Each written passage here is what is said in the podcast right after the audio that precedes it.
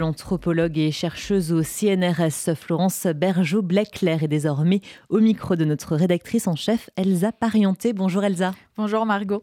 Florence Bergeau-Blaclair, bonjour à vous. Bonjour. Euh, on en est à quatre vagues de euh, libération d'otages jusque-là retenues par le Hamas qui se sont euh, succédées depuis vendredi. Est-ce que les séparations de familles, les vidéos de propagande, c'est quelque chose d'une guerre d'images qui, qui continue aujourd'hui malgré la trêve? Oui, bien sûr, la guerre de communication est essentielle hein, avec les guerres modernes. On voit qu'on est dans une phase de de, mise en scène d'une accalmie. C'est un petit peu, moi, ça me fait penser euh, euh, toutes ces retrouvailles euh, avec des sourires, en fait, à, ce qui se passe chaque fois après les attentats, la, la séquence ballon et nounours et où on pleure. Bon, en fait, évidemment, ça n'est ça n'est qu'un répit devant euh, avant une, vague qui va revenir. On, sait bien que euh, les, causes profondes de ce conflit ne sont pas encore abordées. Depuis euh, le 7 octobre, quels sont les discours de mouvements semblables au Hamas euh, qui sont diffusés en Europe? Et est-ce que cette guerre est l'occasion de diffuser plus largement sur le plan international les discours islamistes? Oui, moi je crois. Je crois qu'on est face à une mondialisation du conflit israélo-arabe. Euh, et euh, on a parlé beaucoup de la rue arabe. Hein. Euh, en réalité, c'est une rue islamique.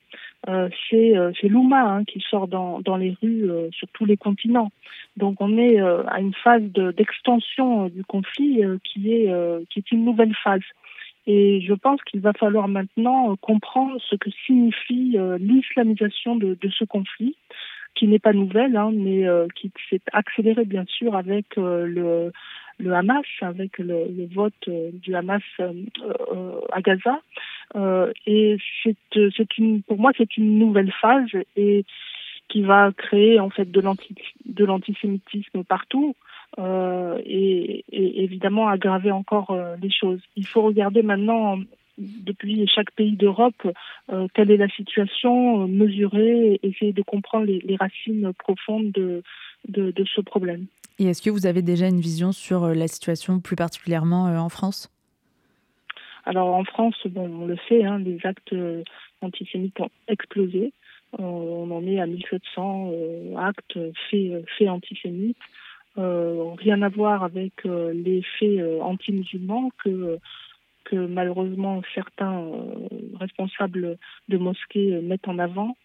Euh, il y a clairement une montée des actes antisémites parce que tout simplement, euh, dans le frérisme, qui est aujourd'hui euh, l'islamisme adapté à nos sociétés contemporaines, séculières, libérales, est profondément à des racines antisémites.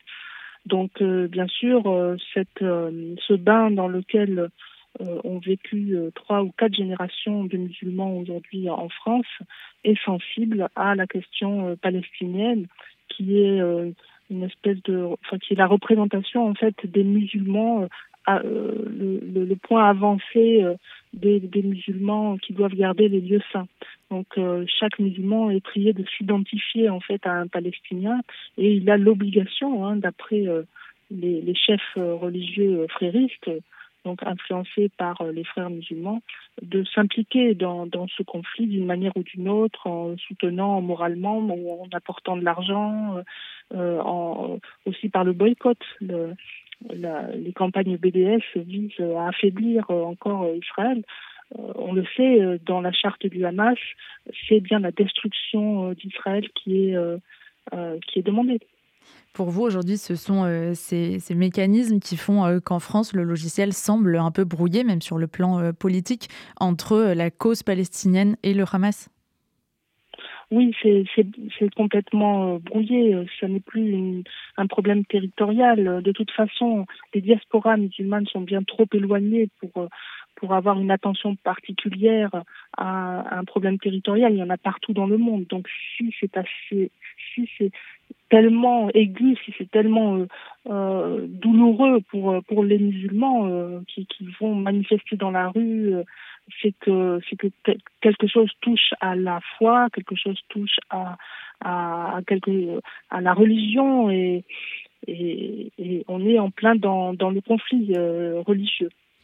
Pour vous, pourquoi ça a été si difficile, voire impossible pour certains de la France insoumise notamment, de qualifier le Hamas de terroriste Et est-ce que c'est quelque chose qui remonte aux attentats de Charlie Hebdo ou déjà la condamnation de l'islamisme était partielle pour l'extrême gauche? Bon, mais on, a compris hein, maintenant que le LFI, la France insoumise, comptait sur le vote musulman. Euh, il a obtenu 69% euh, des, votes des musulmans aux dernières élections, donc il est évident que maintenant, euh, si LFI veut exister, en fait, il, il, faut qu'il continue d'avoir le, le, support des musulmans. on le sait, les musulmans, pour leur majorité, sont du côté des Palestiniens et pour un certain nombre, ça, ça sera difficile, c'est encore difficile de le mesurer, mais malheureusement, on sait que c'est pas négligeable pour euh, le Hamas, qui n'est pas considéré comme un mouvement terroriste, mais bien un mouvement de résistance islamique. Plus particulièrement, il y a euh, Ersilia Soudé qui compare euh, par exemple les otages israéliens et les prisonniers palestiniens ou qui met sur le même plan le gouvernement israélien et le Hamas. Est-ce que ce discours aujourd'hui il prend de plus en plus en France? Non, je ne pense pas. Je, pense que ça démontre surtout les excès et la misère intellectuelle de ce parti qui règne dans ce parti. Donc je crois qu'au contraire, ça joue contre euh, LFI. Euh, tout le monde s'aperçoit maintenant que un certain nombre de cadres de ce parti euh, ne connaissent pas vraiment la, réalité, jouent avec le feu dans l'inconscience la, plus totale. Chez ricanement euh, que la, Madame Soudé donc exprime lorsqu'elle parle des attaques euh, dans une vidéo que j'ai pu passer, c'est évidemment une honte absolue. Euh, et je ne pense pas que LFI s'en sortira grandi. Il y a euh, des sujets sur lesquels euh, la gauche politique et militante est particulièrement euh, mobilisée, comme la lutte contre les violences faites aux femmes. Samedi, des femmes venues porter la voix des victimes israéliennes du 7 octobre ont été empêchées de manifester. La LDH, la Ligue des droits de l'homme, a exprimé sa préoccupation quant à cette entrave du droit de manifester et le fait que, je cite, toutes les victimes comptent. Est-ce qu'il y a une prise de conscience aujourd'hui de certaines associations? Je ne pense pas encore. C'est un petit peu nouveau. Euh, ce, qu'on ressent, en tout cas, moi, quand je vois les, gens que je rencontre lors de mes, conférences, ils s'interrogent et ils ne comprennent pas. En fait, c'est plutôt la stupeur, la, euh, la peur aussi. Euh, l'incompréhension de, ce qui se passe, on, ne sait plus qui est qui, qui est avec qui, pourquoi, les, raisons. Et je pense que c'est euh, juste un moment de crise euh, qui, amène probablement une nouvelle ère, une nouvelle répartition politique. en tout cas, c'est un grand chambardement. Il y aura vraiment le monde d'après. Le Hamas est issu des frères musulmans. On va revenir un peu en arrière. Comment ce mouvement terroriste islamiste peut-il tenir politiquement un, un, territoire pardon? Et est-ce que ça traduit aujourd'hui ce que c'est l'islamisme au pouvoir? Alors, il y a euh, plusieurs branches hein, euh, chez les frères musulmans et leurs cousins. Euh, il y a toujours les branches djihadistes et puis il y a les branches légalistes. nous avons en Europe les branches légalistes qui sont liées, mais d'assez loin en réalité, avec les petits groupes djihadistes qui sont plutôt dans, dans une perspective de, de, guerre plutôt dans les pays d'origine. Euh, le djihad qu'on voit sur le territoire, ce sont plutôt des moyens de pression sur des enjeux internationaux.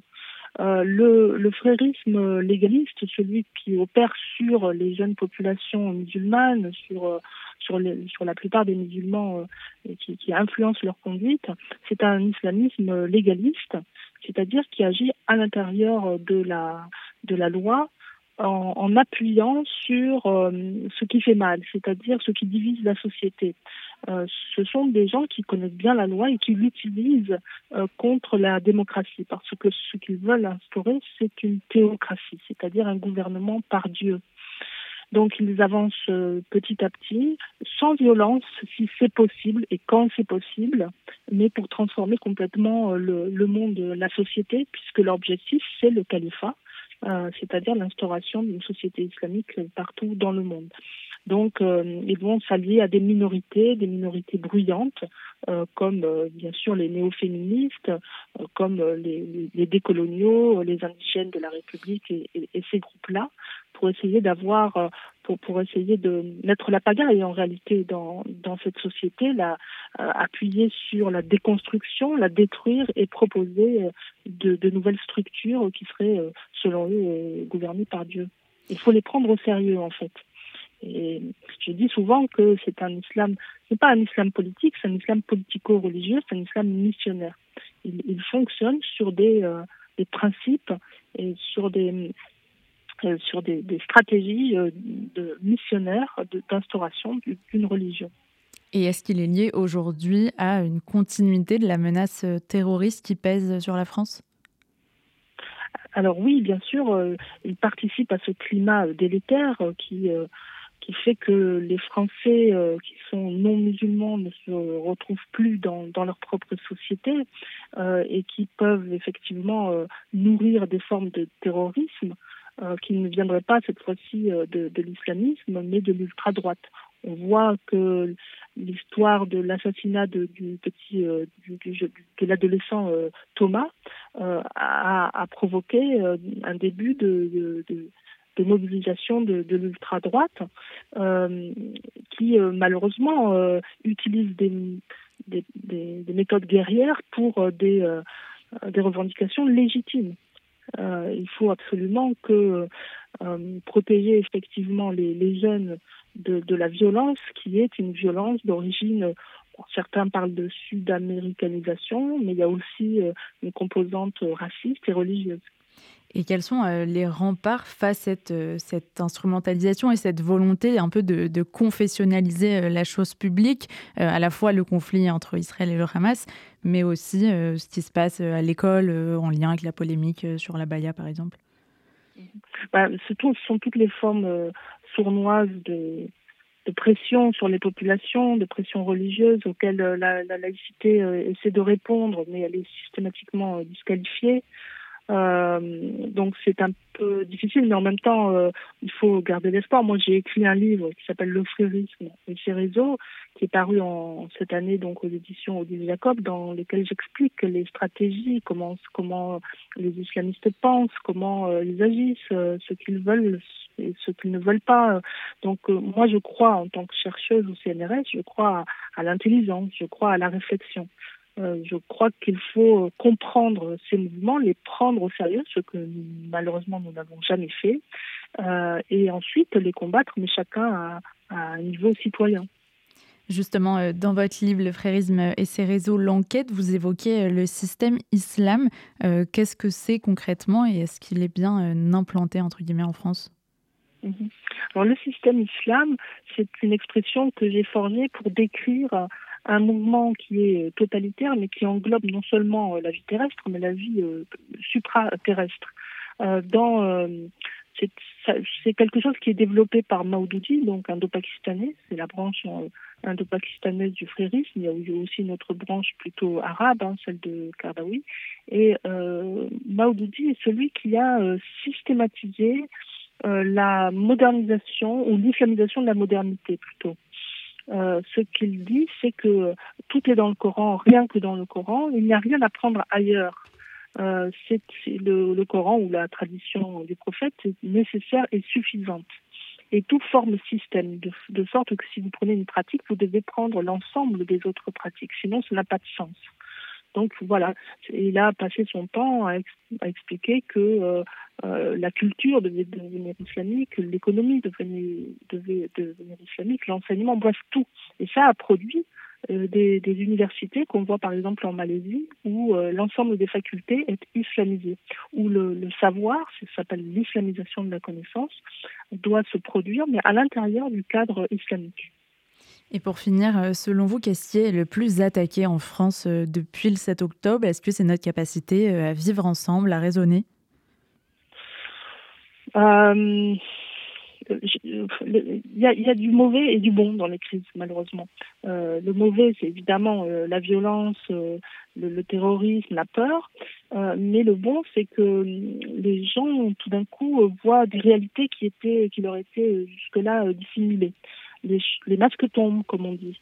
Et là, je pense qu'un certain nombre de masques sont tombés dans le champ politique et aussi dans le champ religieux. On a vu euh, les soi-disant alliés musulmans qui, qui, déclaraient la, qui passent leur temps à déclarer la paix euh, se trouver plutôt du côté des, des agresseurs. Merci beaucoup Florence Bergeau-Blackler d'avoir euh, été avec nous sur RCJ. Vous êtes docteur en anthropologie, chercheuse au CNRS et votre livre est toujours disponible, Le frérisme et ses réseaux, l'enquête aux éditions Odile Jacob. Merci beaucoup d'avoir été avec nous ce midi sur RCJ. Merci à vous, au revoir.